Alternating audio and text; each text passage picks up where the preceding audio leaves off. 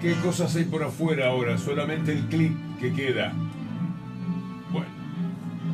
¿Estamos ahí? ¿Tenés más fragmentos de Cristina ¿Cómo? de ayer? Tenés más fragmentos de Cristina. Fragmentito, nos vamos al- intercalando, ok. Vamos, negro.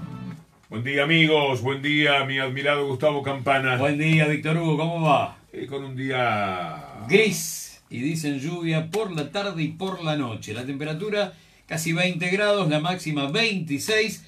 Paragua a partir de la tarde en Capital y Gran Buenos Aires.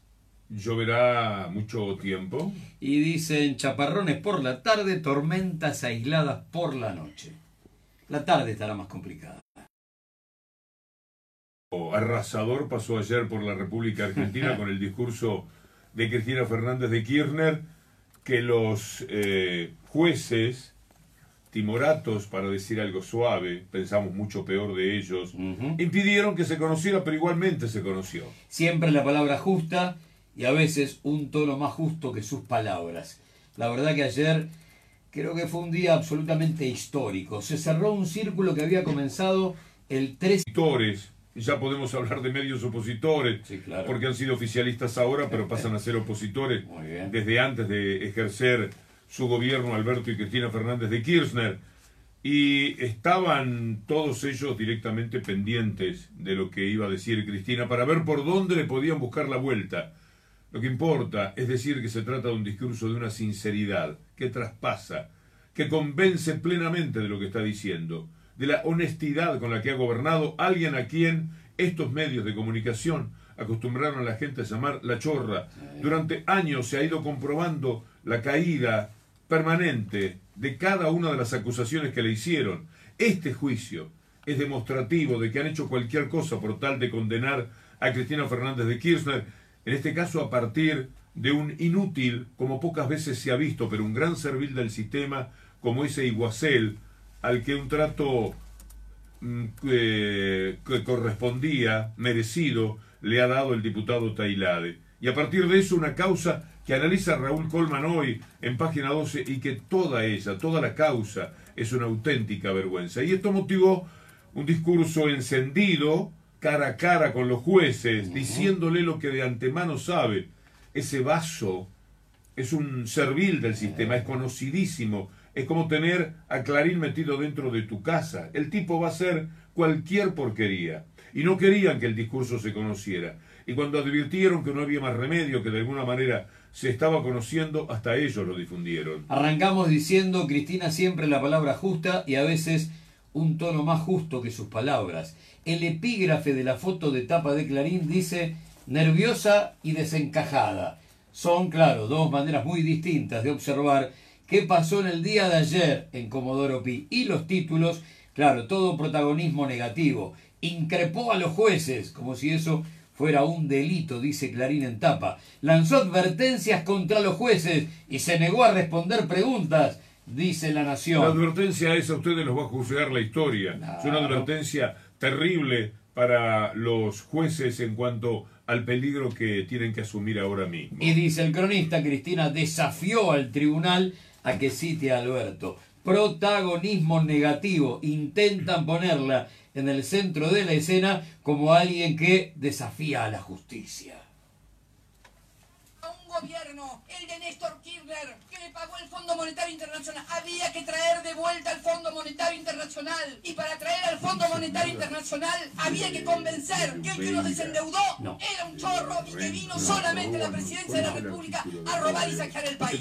Y por eso estoy sentada acá. No estoy sentada acá por ninguna otra cosa. No soy amiga de Lázaro Báez. Nunca fui amiga de Lázaro Báez.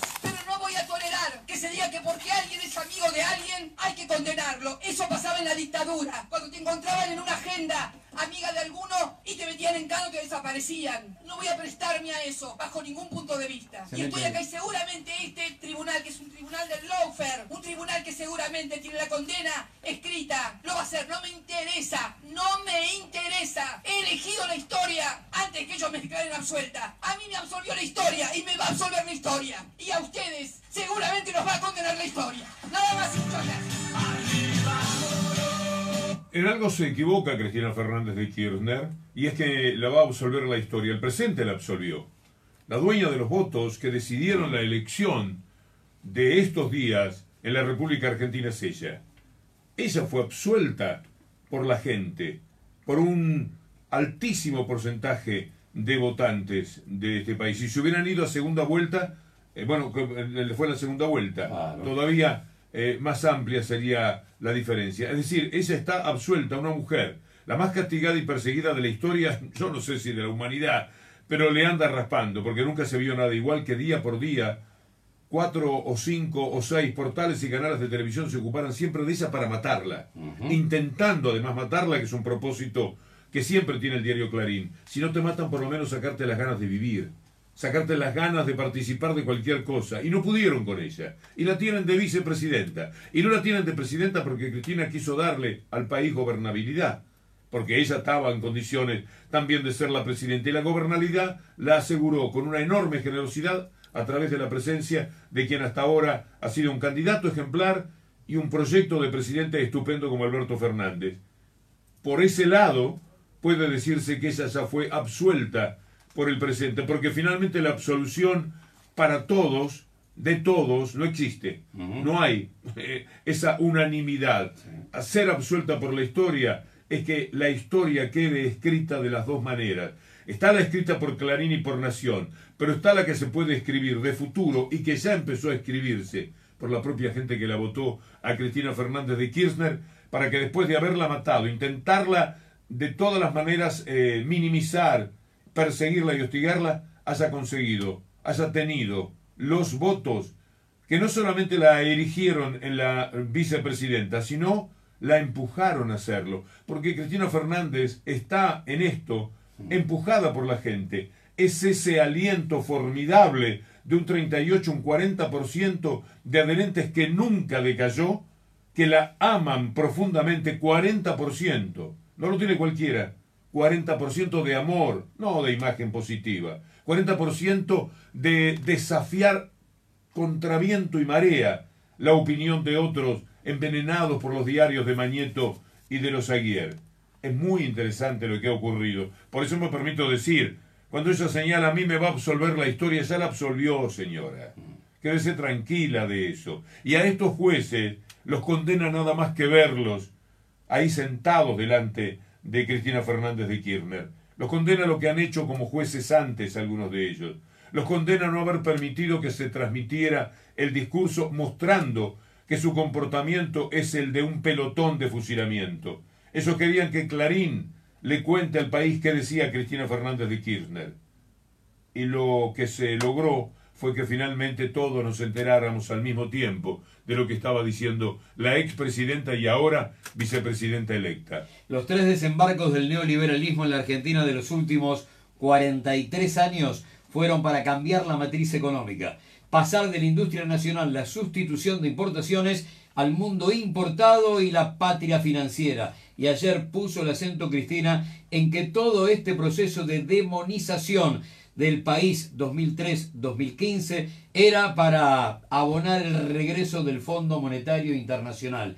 Ese es el enorme dato económico que tira sobre la mesa Cristina Fernández de Kirchner. ¿Cómo justificar el regreso del fondo cuando vos lo habías pagado toda la deuda que tenías con él desde el 57 hasta el 2005 y ahora debe 57 mil millones de dólares. Lo único que eh, puede explicar lo que han hecho es eh, justamente el deseo de tomar el gobierno como lo hicieron ahora, para llevar a la Argentina a esta inmensa desgracia, porque ellos saben perfectamente lo que es el neoliberalismo. Tenemos por allí algo que dijo Gesaine eh, y que es extraordinario sobre el neoliberalismo, los cristianos, también el papel de la iglesia, que me gustaría que leas ahora. Son palabras breves de Gesain en este caso, pero que también son ilustrativas. Venían a ser esto que va contra todo lo bueno que el ser humano pueda darse a sí mismo. El cristiano es el imitador de Jesucristo y Jesucristo es el hombre para los demás. La personalidad cristiana consiste en un darse y el espíritu que la anima es el que impulsa a formar de toda la humanidad una comunidad fraterna justa, solidaria, con igualdad de posibilidades para todos, y el espíritu del neoliberalismo es diametralmente opuesto. No se puede ser cristiano y neoliberal. Firmado Miguel Esteban Gesaine. Voy a preguntar si van a contestar preguntas. No, no contestó si van a contestar preguntas. Sí, yo le he preguntado, pero me parece que tal vez no escuchó por los aplausos que había. ¿Preguntas? Preguntas tienen que contestar ustedes, no yo. Gracias.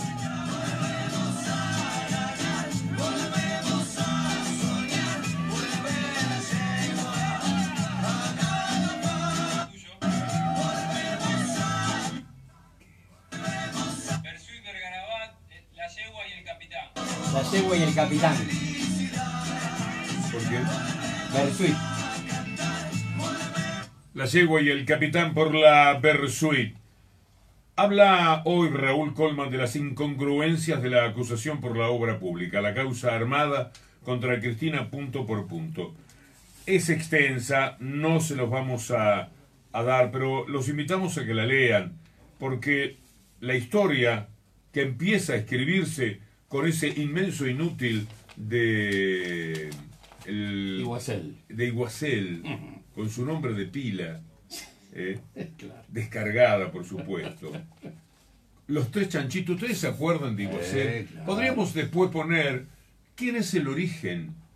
Ah, por supuesto que a nombre del sistema, pero ¿cuál tipo es el origen con esa estupidez que dijo allí en la mesa del Alegrán, que origina todo esto que esté Cristina Fernández de Kirchner sentada Eh. allí? Como ella dice, nunca importó el tema, nunca fue esta causa vergonzosa que le tiraron encima. Siempre fue el deseo de hacerse del gobierno para que Clarín se quedara con Telecom, con Nextel, con todo lo que se ha quedado en este periodo, para que la nación pudiera en la cara de todo el mundo sacar dinero al que se le antoja al exterior, vivir en ese mundo de offshore que tiene el diario que se supone que es una doctrina nacional de la República Argentina, para poder hacer todos sus negociados. Para Macri, quedarse absolutamente con todo para que Caputo hiciera lo que ha hecho eh, en materia de negocios, para que Mindlin, para que, el, para que Calcaterra, para que todos ellos.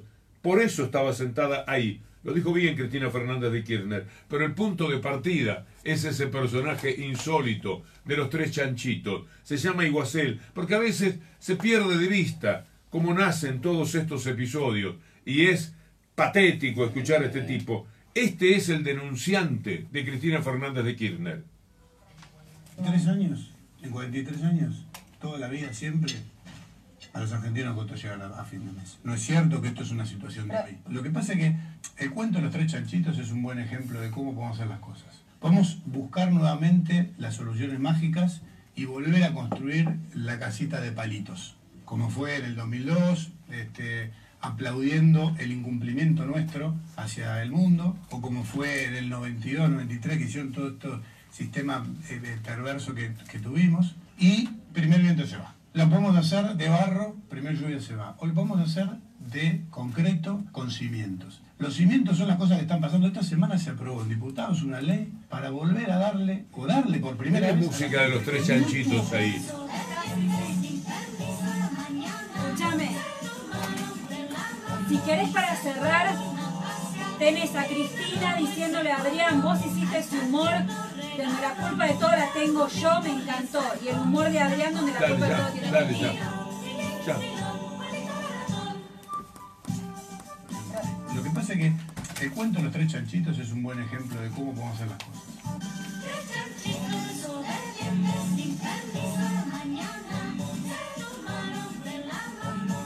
¿Lo pegan? ¿Cómo hacemos? Lo presento.